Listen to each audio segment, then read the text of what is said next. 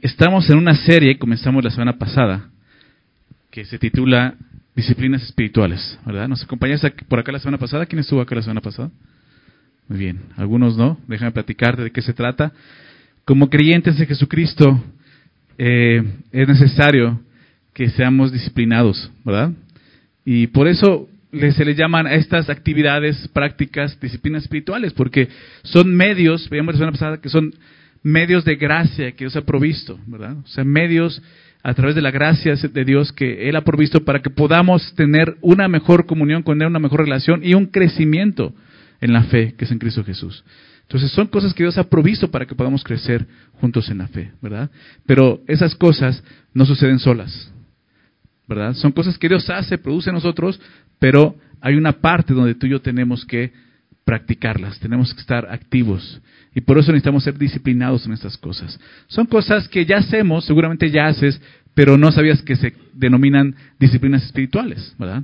Son cosas como estudiar la palabra de Dios, orar a Dios, tener comunión, adorar a Dios, servir a Dios, cosas que seguramente ya estás haciendo.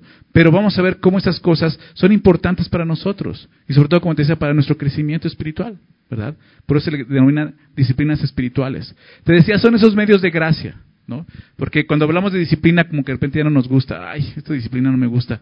Bueno, entonces velo como medios de gracia, ¿no? Porque la gracia sí nos gusta, ¿verdad? Son cosas que Dios ha provisto en su gracia y bondad para que sus hijos, nosotros podamos crecer más en conocimiento, y sabiduría y en madurez una madurez espiritual.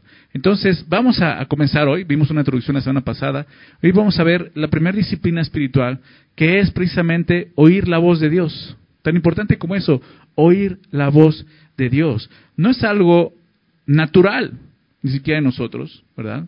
Sin embargo, es algo que Dios eh, ha provisto para que tú y yo podamos crecer en la fe. Tan importante como eso. Y sería lo más lógico, ¿verdad? Oír la voz de Dios, escuchar su voz. ¿Verdad? ¿Y, cómo sucede esto? Bueno, vamos a verlo el día de hoy a través de, la palabra, vamos a ver algunos pasajes, ¿no? Vamos a estar viendo muchos, citando muchos pasajes, algunos solamente te voy a invitar a que los anotes ahí en tu Biblia, en tu, en tu libreta de, notas, para que no vayas para allá y perdas, perdamos tiempo en estar yendo para allá. Algunos sí te voy a pedir que me acompañes para que metemos en ellos, pero, este, o sea, lo que voy es que vamos a estar este, yendo de aquí para allá en la Biblia, ¿ok? Bueno, no tanto, pero sí vamos a estar viendo algunos pasajes. Así que vamos a ver qué tan, qué tan bueno eres en el esgrima bíblico, dicen, ¿verdad?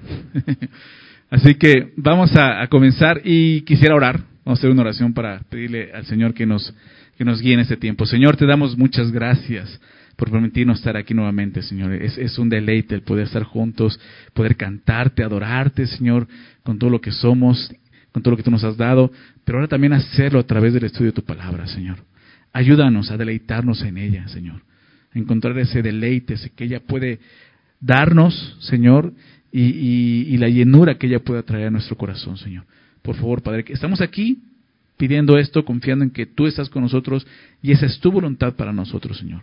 Que podamos escuchar tu voz y podamos atender a lo que tú nos hablas, Señor, esta mañana. Te pedimos, Señor, que sea tu Espíritu Santo con nosotros, en nosotros, sobre nosotros, Señor, guiándonos en tu verdad. Lo pedimos en el nombre de Jesús. Amén. Muy bien. Pues bueno, oír la voz de Dios, ¿no? oír la voz de Dios. Esa es una de las disciplinas más importantes, si no es que la más importantes que debemos de practicar, que es escuchar la voz de Dios. ¿Por qué? Porque de esta disciplina depende parte de nuestra relación con Dios, ¿verdad? Es tan común como eso, ¿no? Para, poder conocer a una persona, necesitas pasar tiempo con ella, ¿estás de acuerdo? Necesitas escucharla, ¿verdad? No solo hablarle, necesitas escucharla. A veces cometemos el grave error de solamente venir delante de Dios y hablar, y hablar, y hablar, y hablar sin escuchar. Y ahí no hay una relación. Eso realmente muestra cómo eres un egoísta, porque no estás poniendo atención a lo que Dios quiere hablarte. Cuando tú quieres conocer a una persona, dedicas tiempo no solo a hablar, sino para escuchar porque así vas a conocer a esa persona, ¿verdad? Bueno, eso es lo que sucede también en nuestra relación con Dios. Necesitamos tener tiempo para escuchar su voz, porque a través de su voz, a través de su palabra, Él se revela a nosotros. No hay manera de poder tener una verdadera comunión con Dios si no estamos escuchando su voz. ¿ok? Y, vamos a empezar con esto. ¿Cómo escuchamos la voz de Dios? ¿Cómo es que podemos escuchar la voz de Dios? Eh, la respuesta la encontramos o no la da más bien el apóstol Pedro, así que ve abriendo tu Biblia en segunda de Pedro, acompáñame por allá, segunda de Pedro, vemos exactamente esto, lo que dice el apóstol Pedro. Segunda de Pedro capítulo 1. Voy a leer desde el verso 16. Segunda de Pedro 1.16 dice, porque no os hemos dado a conocer el poder y la venida de nuestro Señor Jesucristo siguiendo fábulas artificiosas. El apóstol Pedro está explicando eh, precisamente lo que predicaba. No le estamos dando a conocer el poder de Dios y, en la venida de Jesús, hablando de su, primera venida, de que vino a este mundo, no le estamos dando a conocer con, con fábulas artificiosas. O sea, fábulas son historias que no son verdad y artificiosas como que son creadas por el hombre. No, sino como habiendo visto con nuestros propios ojos su majestad. Pero dice, nosotros lo hemos visto. Como dice Juan en sus cartas, lo que hemos visto, lo que hemos palpado, ¿verdad? Tocante al verbo. Eso los anunciamos. Y es lo que está diciendo aquí el apóstol Pedro. Lo que estamos hablando es algo real. Nosotros lo vimos, vimos al Señor Jesús. Y dice el verso 17, pues cuando, el cuando Él recibió de Dios Padre honra y gloria, le fue enviada desde la magnífica gloria una voz que decía, este es mi Hijo amado en el cual tengo complacencia. ¿De qué está hablando? Pedro apunta a, algo que sucede, eh, o que sucedió más bien, del cual, de lo cual fue testigo junto con Juan y Jacobo. ¿Recuerda la historia de la transfiguración? Cuando Jesús sube al monte y se transfigura. Realmente Jesús muestra su gloria. Está Moisés, Elías y Jesús. Y Pedro está ahí anonadado por lo que está sucediendo, asombrado y dice, wow. O sea, caminó con Jesús, pero había Jesús glorificado. Y eso quedó impresionado. Dijo, Señor, vamos a hacer unas casitas aquí, aquí nos quedamos, ¿va? ¿Te acuerdas? Vamos a hacer unas enramadas y aquí nos quedamos. Pero se oyó una voz del cielo en ese momento, después de lo que dice Pedro, que decía, decía así. Déjame citarlo en Mateo, Mateo 17.5 sucede esto. No vayas para allá, anótalo. Mientras él aún hablaba, dice, mientras él aún hablaba, una nube de luz los cubrió. Y aquí una voz desde la nube que decía, este es mi hijo amado, en que tengo complacencia. Pero ¿sabes qué? Dice algo más que Pedro no lo, recuerda, bueno, nadie no lo dice aquí en, su carta, pero esa voz que escuchó Pedro, oyeron todos, que vino del cielo, que era la voz del Padre, quien reconocía a Jesús como su hijo, dijo esto, este es mi hijo amado en que tengo complacencia. A él oíd. ¿Se acuerdan? A él oíd. Y Pedro escuchó esa voz y está, narrando esta, esta eh, eh, eh, experiencia que él tuvo con, con la gloria de Dios, viendo a Jesús en su gloria.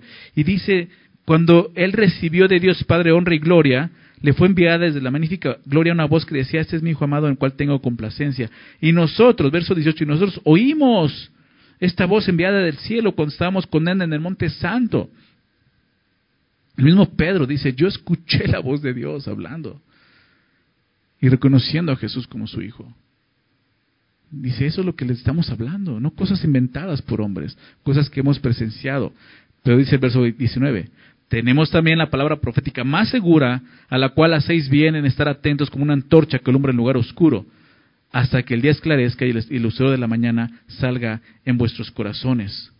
¿De qué está hablando ahora? Dice, ok, Jesús ya no está con nosotros, ¿verdad? Ya no está aquí presente, eso fue cuando Él vino aquí. Físicamente se hizo hombre, estuvo entre nosotros y en ese monte vimos su gloria, ¿verdad? Pero ya no está aquí. Pero ¿cómo podemos hoy oír su voz? Dice, bueno, tenemos también la palabra profética más segura. El día de hoy tú y yo tenemos la profecía más segura, ¿verdad? Más segura a la cual hacéis bien estar atentos. ¿Cuál es esta profecía, la palabra profética más segura? El libro que tú y yo tenemos en nuestras manos. La palabra de Dios. A eso se refiere el apóstol Pedro. Tenemos la palabra profética más segura. Y dice, a la cual debemos estar atentos, ¿verdad? A la cual hacéis bien en estar atentos, como una antorcha que alumbra el número en lugar oscuro. ¿Te das cuenta? Nos estamos teniendo una necesidad. Bueno, para empezar, habla de seguridad, ¿verdad? Cuando dice la palabra profética más, ¿qué cosa? Segura, ¿verdad? Dios puede hablar por medio de sueños, visiones el día de hoy. Claro, Dios puede hablar como Él quiera, ¿verdad? Pero principalmente Dios le va a hablar a sus hijos a través de su palabra. Porque ya dejó algo escrito. Dios no quiere que andemos ahí viéndolo en cosas sobrenaturales. Porque por algo dejó la Biblia. Por algo nos dejó su palabra profética más segura, ¿verdad? Un creyente que solo está esperando que Dios le hable a través de sueños y visiones es un creyente que no está buscando tener una relación con Dios. Como creyentes en Jesucristo, como hijos de Dios, tenemos la palabra más segura. Ahí es donde Dios nos va a hablar, primeramente, antes que otra cosa. Si Dios está hablando o esperas que siga hablando por, por visiones y sueños, ¿no? lo único que está mostrando es que es un hombre o una mujer que no es disciplinado en las cosas espirituales. Porque no tiene esta práctica de abrir la Biblia y estudiar y leer la palabra de Dios y escuchar la voz de Dios ahí. ¿Sí me explico? Por eso Pablo dice, por eso Pedro dice, tenemos también. O sea, eso lo vivimos nosotros, pero eso ya no sucede hoy. Jesús no está aquí. Puede aparecer una visión, podría ser, pero también recuerda que Satanás se viste como ángel de luz. ¿Verdad? Entonces las visiones no son tan seguras. Pero esto sí es seguro. Tenemos la palabra profética más segura en la cual hacéis bien en estar atentos a ella. Que estemos atentos. Y esto nos habla de, poner atención y no de vez en cuando, sino estar atentos cada día en lo que Dios dice. Dice como, como una antorcha que alumbra en lugar oscuro. Y ese es el ejemplo que pone. Una antorcha en lugar oscuro. Yo cuando, cuando leo esto en lugar oscuro, una antorcha, imagino una cueva, ¿no? Una cueva, una mina, no sé, algo donde no se ve nada, y tienes una antorcha y dices, esta yo, yo no la apago. Yo quiero que todo el tiempo me esté alumbrando, ¿verdad? Y así es como se revela la misma palabra en la Biblia, ¿no? Que es, es lámpara a mis pies tu palabra. ¿Recuerdas el Salmo? Y ese es el significado de esto. Una antorcha que alumbra el lugar oscuro, tú vas a quererla tener, tenerla encendida todo el tiempo, ¿verdad? Y es lo que dice, así tienes que estar atento. ¿Hasta cuándo? Hasta que el día esclarezca y el lucero de la mañana salga en vuestros corazones. ¿Sabes a qué se refiere esto? Hasta el día en que Jesús regrese. Es la palabra profética más segura. Es la manera en que Dios va a hablarnos y dirigirnos. Dice el verso 20, entendiendo primero esto, que ninguna profecía de la escritura es de interpretación privada, porque nunca la profecía fue traída por voluntad humana, o sea, no es por voluntad humana, sino que los santos hombres de Dios hablaron siendo, ¿qué cosa ahí? Inspirados por el Espíritu Santo, ¿te das cuenta? Por eso reconocemos y entendemos que esto es la palabra de Dios, fue inspirada por Dios, es el soplo de Dios. Claro, Dios lo hizo a través de hombres, humanos, pero es, es el Espíritu Santo escribiendo estas palabras para nosotros. Por eso creemos que este libro es la palabra de Dios y así es como nosotros podemos escuchar la voz de Dios. Es la manera en que podemos, como una antorcha en lugar oscuro, ser alumbrados por la palabra de Dios. La palabra más segura. Es la forma más segura en la que tú puedes tener una comunión con Dios y escuchar su voz, la palabra de Dios. ¿Ok? Ahora bien, la semana pasada te decía que el ejemplo más grande que tenemos de, de, un hombre que hizo y siguió estas disciplinas espirituales fue Jesús. ¿verdad? Jesús, siendo hombre, nos dio ese ejemplo, ese ejemplo de disciplina.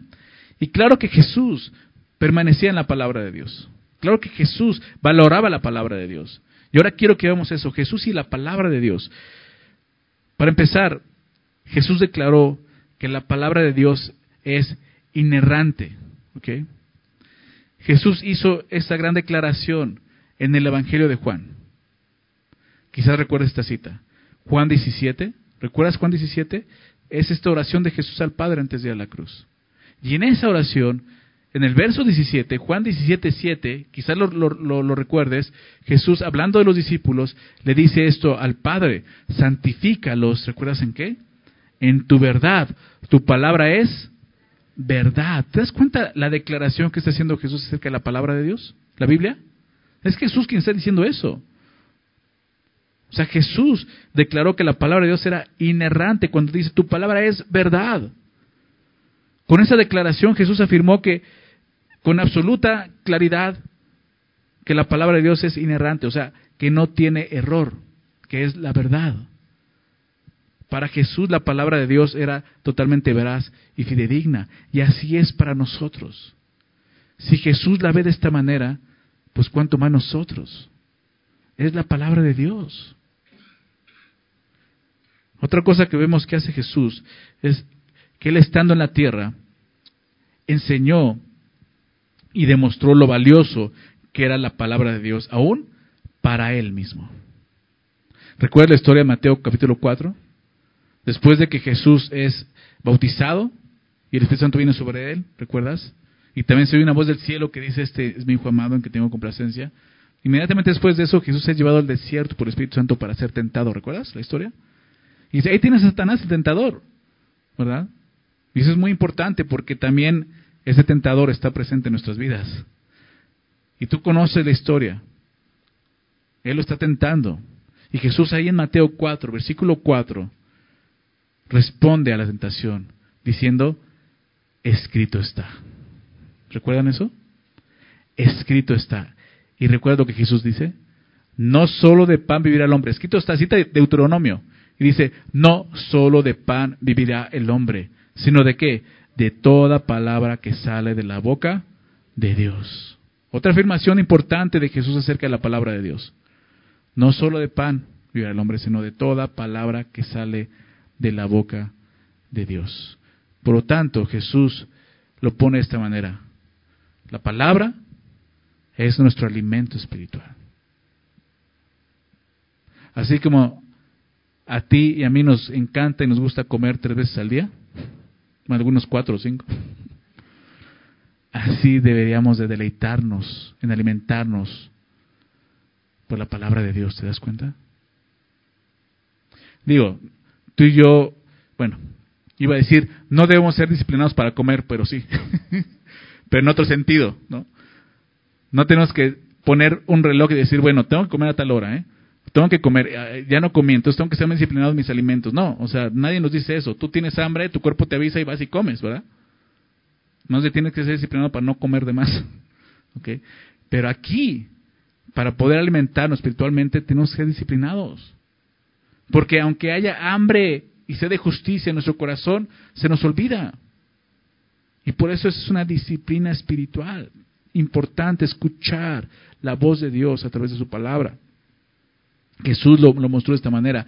En su momento de tentación, ¿qué hizo Jesús? Usó la palabra de Dios. Escrito está las tres veces, en las tres tentaciones Jesús dijo, escrito está, escrito está, escrito está. ¿Por qué? Porque en la tentación la palabra de Dios es precisamente nuestra arma. ¿Sí se dan cuenta?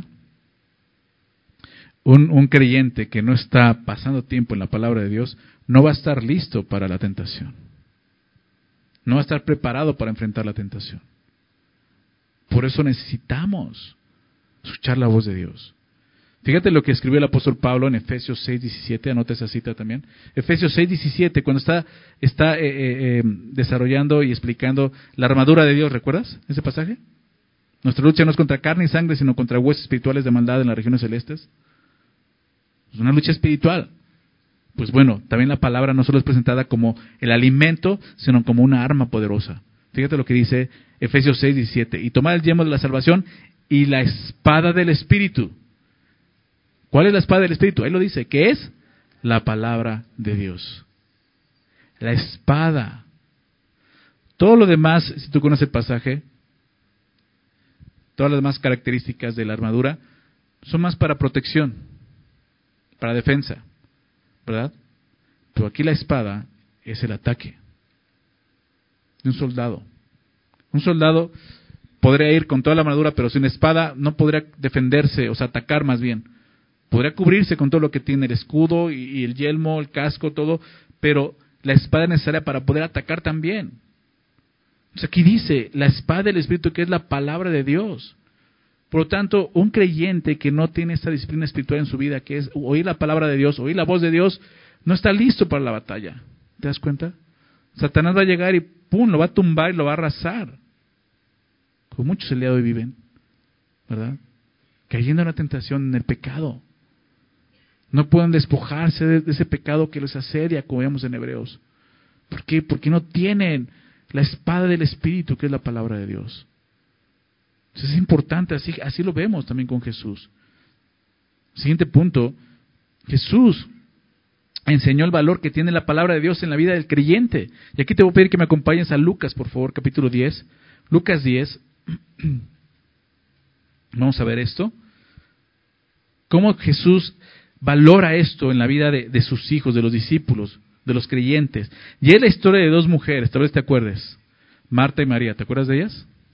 Marta y María, hermanas de Lázaro, amigos de Jesús, una familia muy estimada por Jesús, ¿verdad? Y, aquí la historia, al final de Lucas 10, versículo 38, dice así,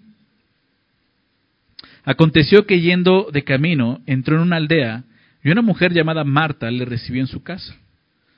Esta tenía una hermana que se llamaba María, la cual sentándose a los pies de Jesús oía, ¿qué cosa?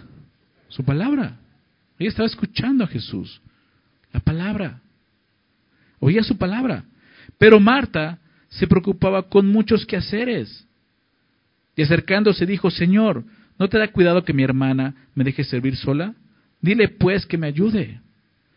Entonces vemos a estas dos mujeres, y quizás conoce la historia. Marta es la mujer afanada, ¿verdad?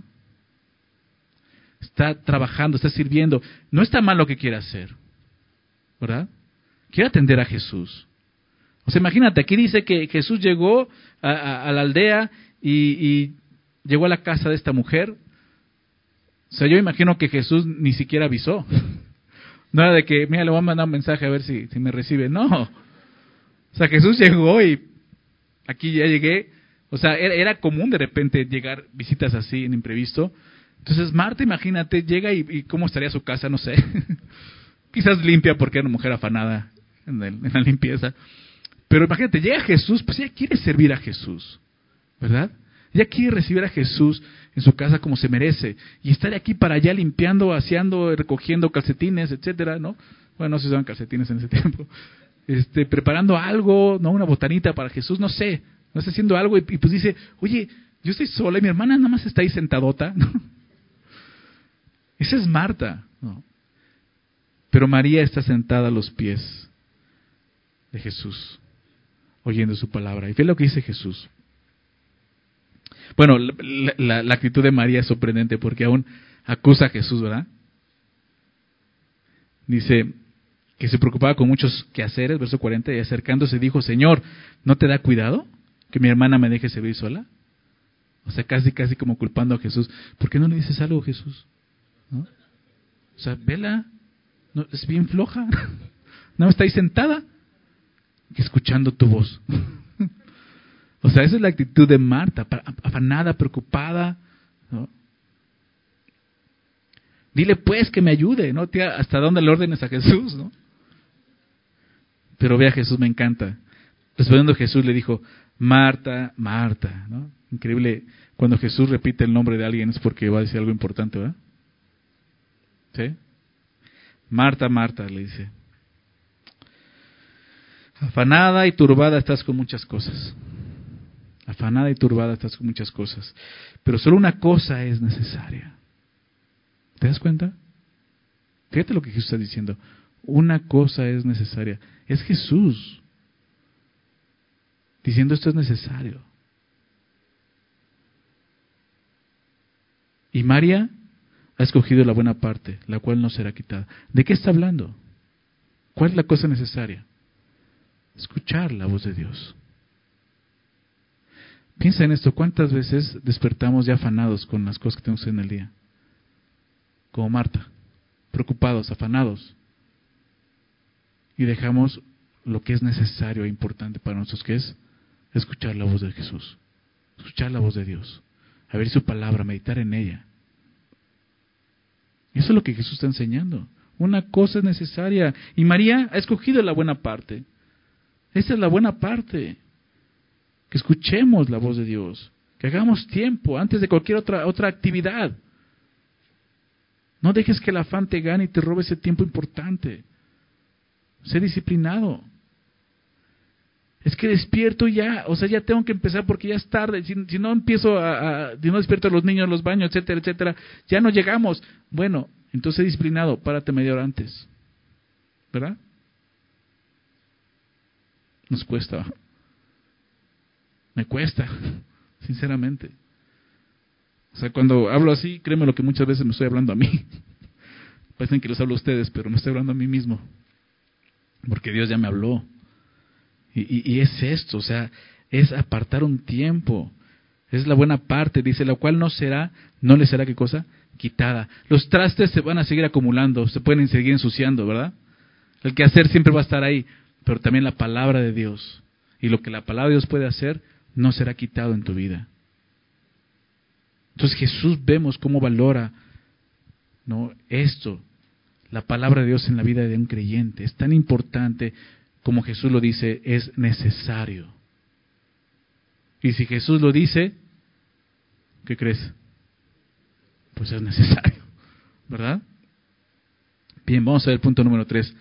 La importancia de oír la palabra de Dios. ¿Por qué es importante? Jesús ya lo dijo, es necesario. Pero ¿por qué es importante? ¿Por qué es necesario? Bueno, acompáñame a Primera de Pedro, ahora vamos a regresar a Pedro, pero Primera de Pedro, capítulo 1. ¿Por qué es necesario? Número uno, porque la vida espiritual comienza por la palabra de Dios. Sencillamente por eso. Dios nos ha dado vida a través de su palabra. Fíjate lo que dice Primera de Pedro, voy a leer desde el verso 22, Primera de Pedro 1, 22. Dice de esta manera, habiendo purificado vuestras almas, Fíjate, habiendo purificado vuestras almas, ¿por qué? Por la obediencia a la verdad. ¿Cuál es la verdad? Tu palabra es verdad. ¿Recuerdas a Jesús? Y Pedro dice, habiendo purificado vuestras almas. ¿De qué manera? Al obedecer la verdad. ¿En qué, de, qué, ¿De qué habla exactamente el apóstol Pedro? Del Evangelio de Jesucristo. Pero fíjate en esto, así comenzó, al obedecer la palabra de Dios, al oír su voz y responder a su llamado positivamente, creyendo en Él, creyendo su palabra, nuestras almas han sido purificadas mediante el Espíritu, para el amor fraternal no fingido, amados unos a otros entrañablemente de corazón puro. Verso 23, siendo renacidos, porque habla de un nuevo nacimiento, ¿verdad? Juan 3, o sea, es necesario nacer de nuevo. Lo que es nacido de la carne, carne es, lo que es nacido del Espíritu, Espíritu es.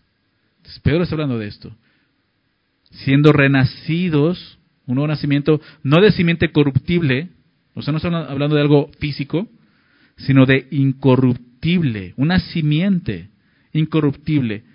¿Por qué? Por la palabra de Dios que vive y permanece para siempre.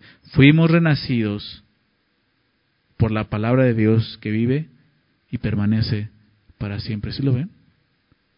¿Por qué es importante oír la palabra de Dios? Porque ahí comienza la vida espiritual. Con un nuevo nacimiento, al escuchar la voz de Dios, llamándonos. Así como, como Lázaro, ¿recuerda la historia de Lázaro?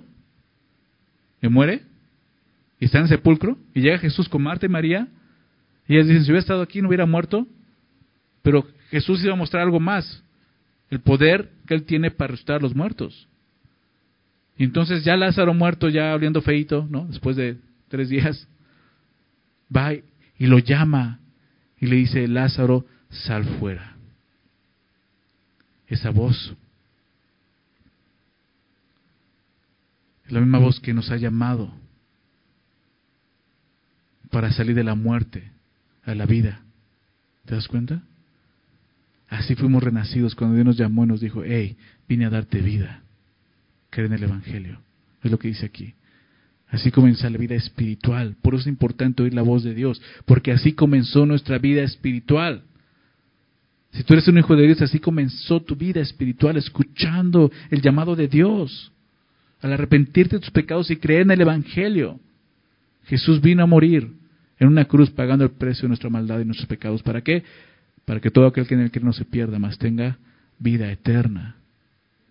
Fuimos renacidos por la palabra de Dios que vive y permanece para siempre. Fíjate lo que dice, vive. Increíble. Tiene vida. Vive.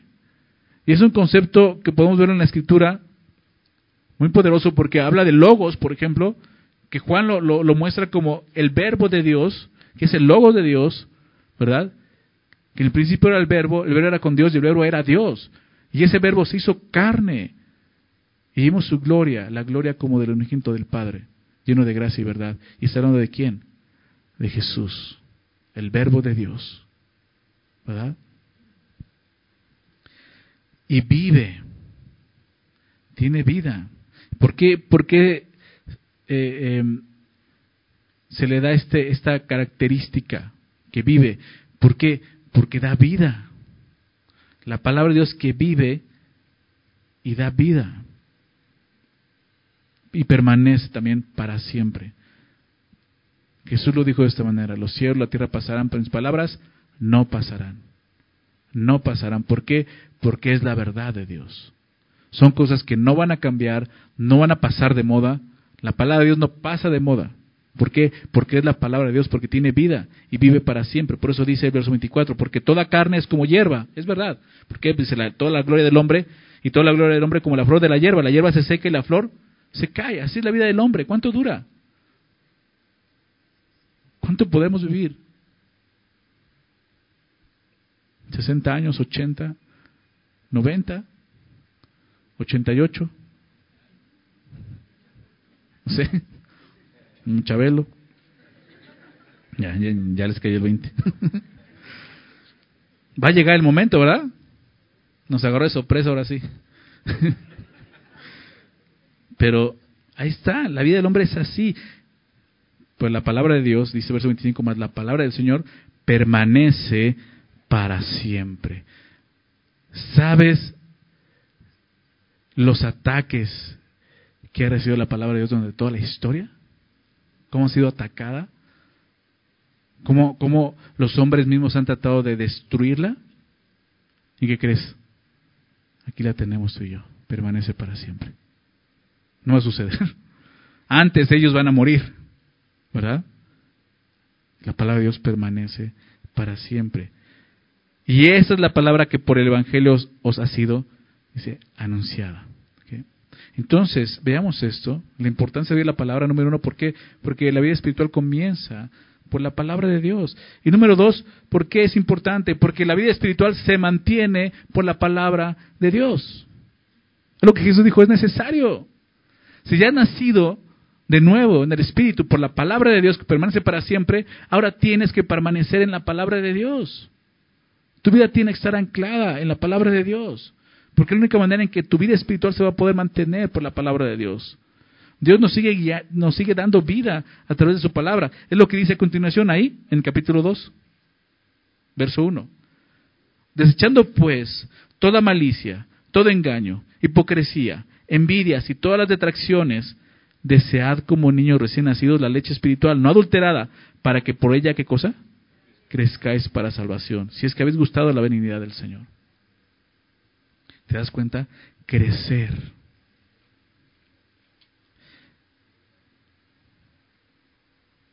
Desead como niños.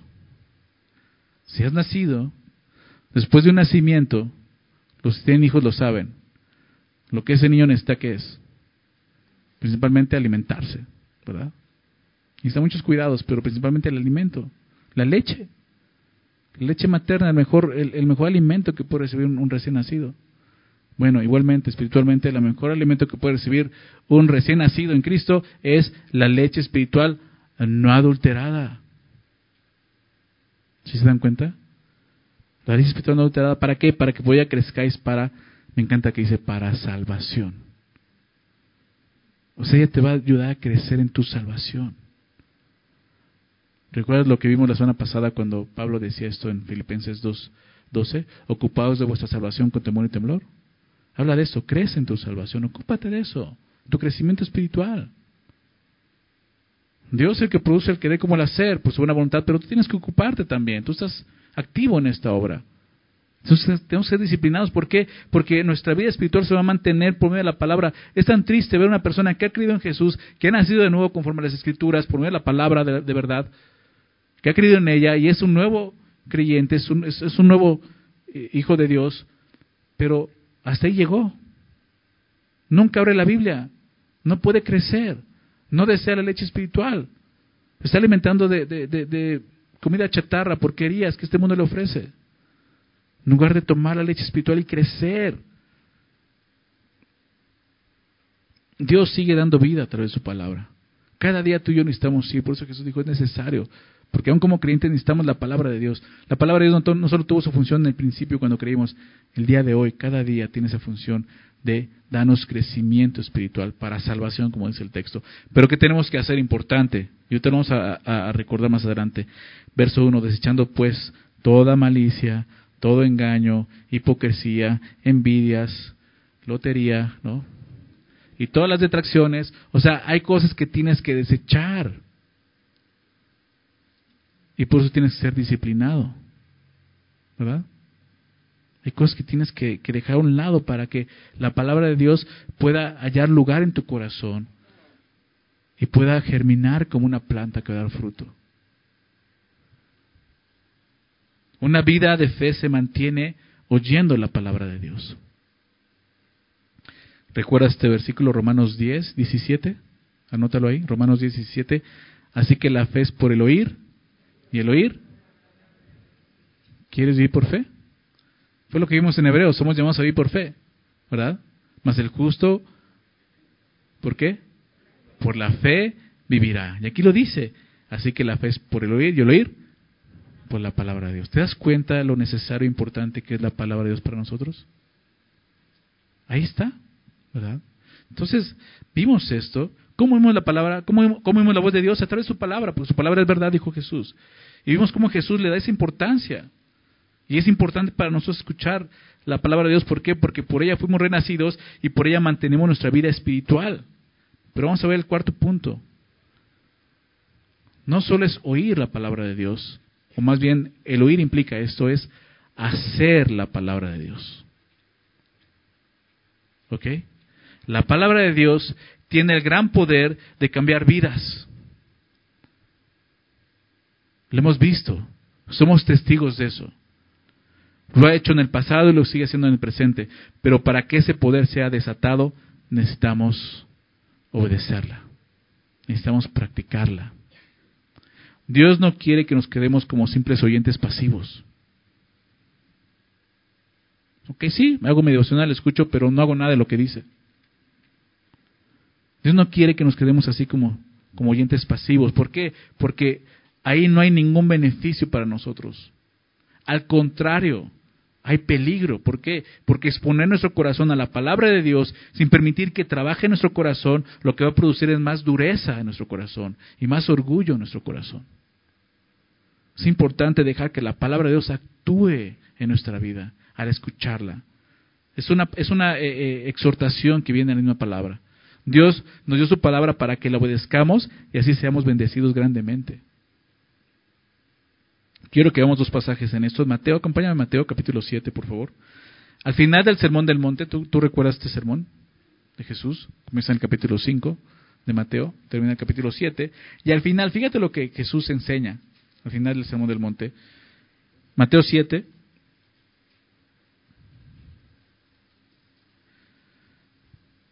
Muy interesante porque este, este, este esta porción de, Mateo 7, precisamente lo que vamos a ver, viene despuesito de, de cuando Jesús dice, nunca los conocí. ¿Se acuerdan? En ese día muchos vendrán diciendo, Señor, en tu nombre, ¿no? Profetizamos, en tu nombre echamos fuera demonios, en tu nombre hacemos muchos, muchos milagros, y entonces les diré, les declararé, nunca los conocí, apartados de mí, hacedores de maldad. Y Jesús dice esto, cualquiera pues, verso 24, cualquiera pues que me oye esas palabras y las, ¿qué cosa? hace. ¿Te das cuenta? Jesús viene diciendo, hay unos que van a venir al, último día van a decir, Señor, en tu nombre hicimos esto y el otro, pero nunca los conocí. Porque ¿cómo, cómo alimentamos esa relación con Dios? Escuchando y haciendo, practicando la palabra de Dios, lo que dice Jesús. Hacedores de maldad no hacían lo que yo les decía. Por eso dice, termina diciendo esto, cualquiera pues que me oye esas palabras y las hace, son dos cosas, oye y hace. Le compararé a un hombre prudente que edificó su casa sobre la roca. ¿Recuerda esta historia? Sobre la roca, algo firme. Y la semana pasada veamos esto, ¿verdad? En 1 Corintios 3. Ya tenemos el fundamento, la roca, pero cada uno mire cómo sobreedifica, ¿recuerdas? Y es donde las disciplinas espirituales nos van a ayudar a sobreedificar nuestra vida. Entonces dice esto, le comparé a un hombre prudente que edificó su casa sobre la roca. Descendió lluvia, vinieron ríos, soplaron vientos, golpearon contra aquella casa, vinieron las pruebas, las tentaciones, la aflicción, ¿verdad? Que todos vivimos en este mundo. Golpearon fuerte, pero ¿qué crees? No cayó. La casa soportó. ¿Por qué? Porque estaba fundada sobre la roca. Pero cualquiera que me esas palabras y no las hace. ¿Se dan cuenta? Un oidor pasivo, no activo. Primero es el activo, el que las hace. Le comparé un hombre prudente, que edifica su casa sobre la roca. Pero cualquiera que me esas palabras y no las hace, le comparé un hombre insensato. ¿Te das cuenta? Para Dios es eso, es ser insensato, que tengas la palabra y, y no vengas a ella. Un hombre insensato que edificó su casa sobre la arena. Sobre la arena, imagínate edificar una casa sobre la arena. Es así. Así muchos, muchos cristianos edifican su vida en Cristo así, sobre la arena.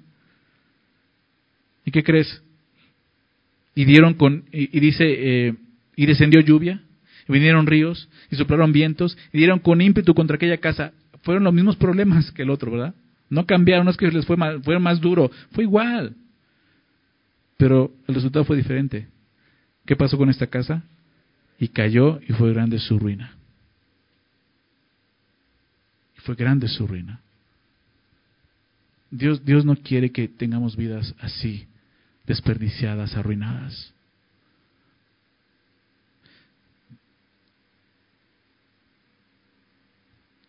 ¿Qué, ¿Qué es esto? O sea, ¿qué es fundar tu casa sobre la roca? Es oír y hacer la palabra de Dios. ¿Se dan cuenta? Nos encanta hablar de esto y decir, yo, yo quiero fundar mi vida sobre la roca. Bueno, ¿qué es eso? Jesús aquí lo explica, es oír y hacer la palabra de Dios. Porque tú puedes venir todas las mañanas y abrir tu Biblia y escuchar la voz de Dios, pero si tú no la estás practicando, estás desperdiciando tu vida. Estás edificando sobre la arena. Ahora acompáñame por favor a Santiago, Santiago capítulo 1. Otro pasaje que nos muestra claramente esto. Santiago 1, vamos ahí. Versículo 19, Santiago 1, 19, fíjate lo que dice. Por esto, mis amados hermanos, todo hombre sea pronto para oír y tardo para hablar. Y así tenemos que llegar a la presencia de Dios, Señor, habla a tu siervo, oye. ¿Recuerdas, Samuel? Señor, habla, tu siervo oye. Lo que te decía al principio, a veces lo que no queríamos es hablar nosotros, ¿verdad? Y ya no es, Señor, habla, tu siervo oye, es, Señor, oye, tu siervo habla. Muy diferente. Y hablamos y hablamos y hablamos y nunca escuchamos lo que Dios tiene que decirnos. Pero aquí vemos lo diferente seas pronto para oír. ¿Por qué? Porque Dios quiere hablarte. Qué increíble. El creador del universo, el Dios Todopoderoso, quiere hablarte. Sea todo hombre pronto para oír, tardo para hablar, tardo para irarse, porque la ira del hombre no obra la justicia de Dios. Por más que te enojes, Dios no va a obrar su justicia. Tienes que oírlo. Tienes que entender cómo obra Él pero tienes que escucharlo. Dice, por lo cual, verso 21, porque lee el hombre no obra la justicia de Dios, por lo cual, desechando toda inmundicia y abundancia de malicia, recibid con mansedumbre la palabra implantada, la cual puede salvar vuestras almas. ¿no? Es el Espíritu Santo hablando, ¿te das cuenta? O sea, ¿cómo lo expresa? Y es lo mismo que Pedro dijo, desecha estas cosas para que puedas recibir alimento eh, no adulterado, la palabra de Dios. Por lo cual, desechando toda inmundicia, abundancia de malicia, lo que hay en tu corazón, deséchalo. Y, no quiere decir que, bueno, tengo que limpiarme un poco para ir a la iglesia y empezar a obedecer a Dios y ser buen cristiano. No, tienes que venir de aquí, Dios te limpia a través de su palabra, pero tienes que venir ya con una disposición, es lo que está diciendo, a renunciar a esas cosas. Que cuando Dios te diga, hey, hay maldad en tu corazón, realmente lo veas así y digas, es cierto, hay maldad en mi corazón. Necesito renunciar a esas cosas, necesito desecharlas. ¿Se me explico? es lo que está haciendo aquí Santiago. Desechando toda inmundicia, abundancia de malicia, así vas a poder recibir ¿cómo? ¿Airado? No. Con mansedumbre. ¿Qué cosa? La palabra implantada. Me encanta como, como lo dice aquí. la palabra de Dios puede implantarse, echar raíces. ¿Te das cuenta? En nosotros, en tu corazón, la cual puede salvar, ¿qué cosa? Vuestras almas. Aún como hijos de Dios, nos ayuda a salvarnos del, del poder del pecado presente. Nos puede ayudar a vivir vidas piadosas. Pero, verso 22, pero ser hacedores de la palabra. ¿Te das cuenta? Lo que Jesús dijo. Ser hacedores de la palabra y no tan solamente, ¿qué cosa? Oidores. ¿Por qué? Porque te estás engañando. Engañándoos a vosotros mismos.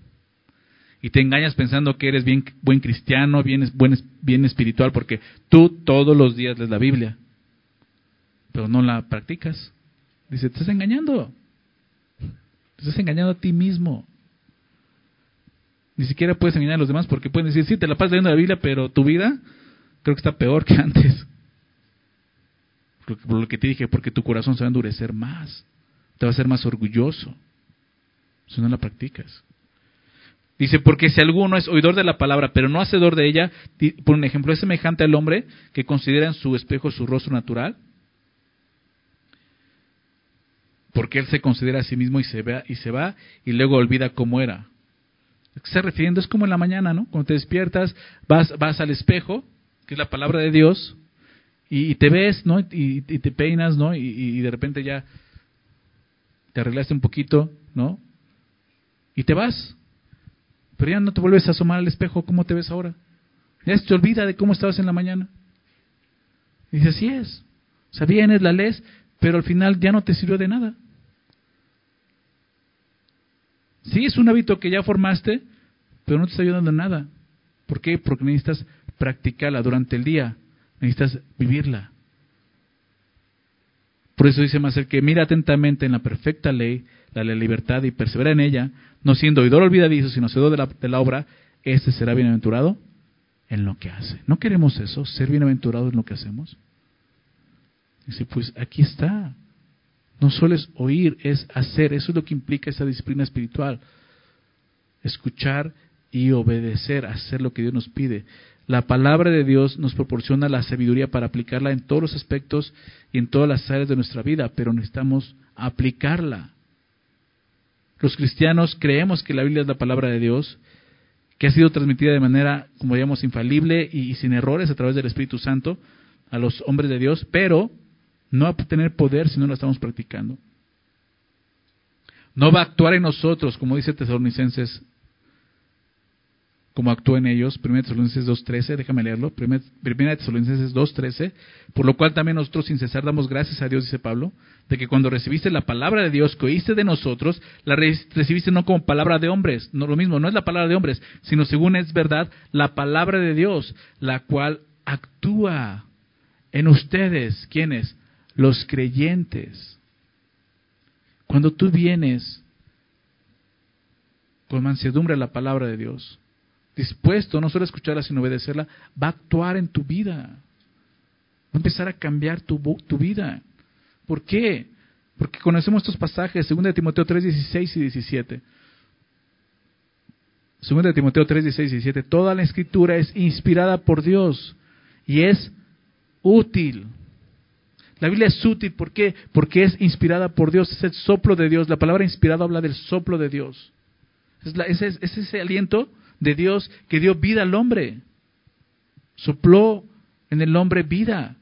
¿Recuerdas cuando Dios crea a Adán? Lo crea del polvo de la tierra, pero sopla aliento de vida en él. Es el soplo de vida en su palabra. Toda la escritura es inspirada por Dios y entonces, porque es inspirada, es útil para enseñar, para redarguir, ¿verdad? Para corregir y para instruir, llevarte a vivir una vida justa delante de Dios.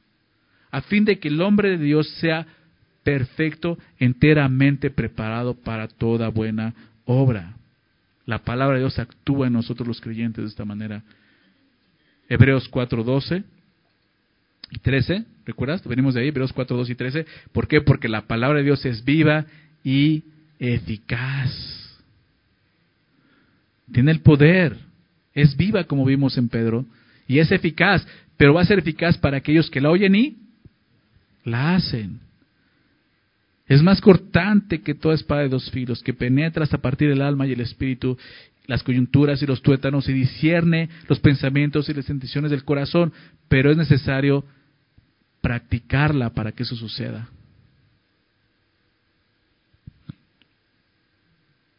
No hay cosa creada que no se manifieste en su presencia, ¿recuerdas? Antes bien, todas las cosas están desnudas y abiertas a los ojos de aquel a quien tenemos que dar cuenta. Cuando tú vienes a la palabra de Dios, estás exponiendo tu vida delante de Dios. Y estás viendo diciéndole, Señor, ¿qué estás viendo en mí? Limpia eso. Transfórmame. Necesitamos eso. Por último, quiero que veamos cuatro ejercicios cuatro, prácticas o ejercicios que precisamente nos ayudarán a, poner en obra o a practicar esta disciplina espiritual. ¿Cuáles son? Leer, estudiar, meditar y memorizar la palabra de Dios. En los discipulados buscamos eso. ¿Verdad? Déjame rápidamente hablarte de cada una de esas cosas, porque aquí es donde viene esa parte práctica, ¿no? ¿Cómo lo pongo por ¿Cómo, ¿Cómo empiezo a disciplinarme en esto? Leer la palabra. ¿A qué me refiero? Una lectura cotidiana de la palabra de Dios te va a ayudar a conocer las historias del contexto general de la Biblia. Mucha gente, es sorprendente, muchos cristianos no conocen las historias de las Biblias.